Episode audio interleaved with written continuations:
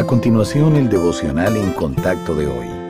La lectura bíblica de hoy comienza en el versículo 5 de Primera de Juan, capítulo 1. Este es el mensaje que hemos oído de él y os anunciamos. Dios es luz, y no hay ningunas tinieblas en él.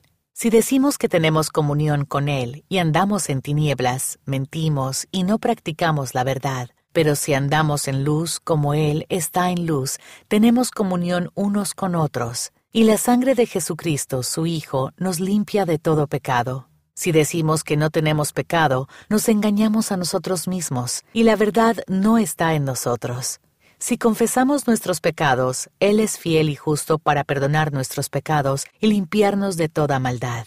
Si decimos que no hemos pecado, le hacemos a Él mentiroso, y su palabra no está en nosotros. Y continúa diciendo en el capítulo 2, Hijitos míos, estas cosas os escribo para que no pequéis. Y si alguno hubiere pecado, abogado tenemos para con el Padre a Jesucristo el justo. Y Él es la propiciación por nuestros pecados, y no solamente por los nuestros, sino también por los de todo el mundo. Y en esto sabemos que nosotros le conocemos si guardamos sus mandamientos. El que dice yo le conozco y no guarda sus mandamientos, el tal es mentiroso, y la verdad no está en él. Pero el que guarda su palabra, en este verdaderamente el amor de Dios se ha perfeccionado. Por esto sabemos que estamos en él.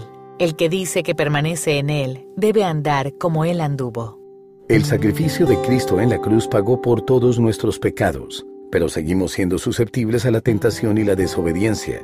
Por tanto, debemos entender qué hacer cuando cedamos a nuestros deseos pecaminosos. Dios conoce nuestra lucha y nos ha dado por su gracia una manera de ser limpios, para que podamos seguir creciendo en santidad.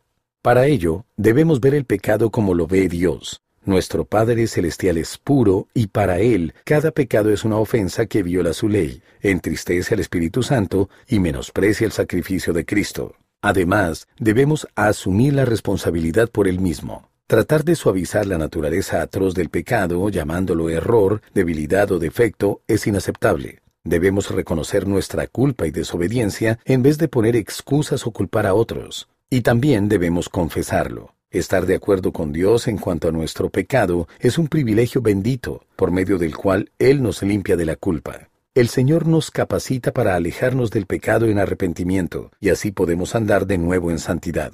Aunque Juan explicó cómo debemos lidiar con el pecado, su propósito principal era animarnos a dejar de pecar y vivir en obediencia a Dios. Cuanto más tiempo seamos cristianos, menos pecado debe caracterizar nuestra vida.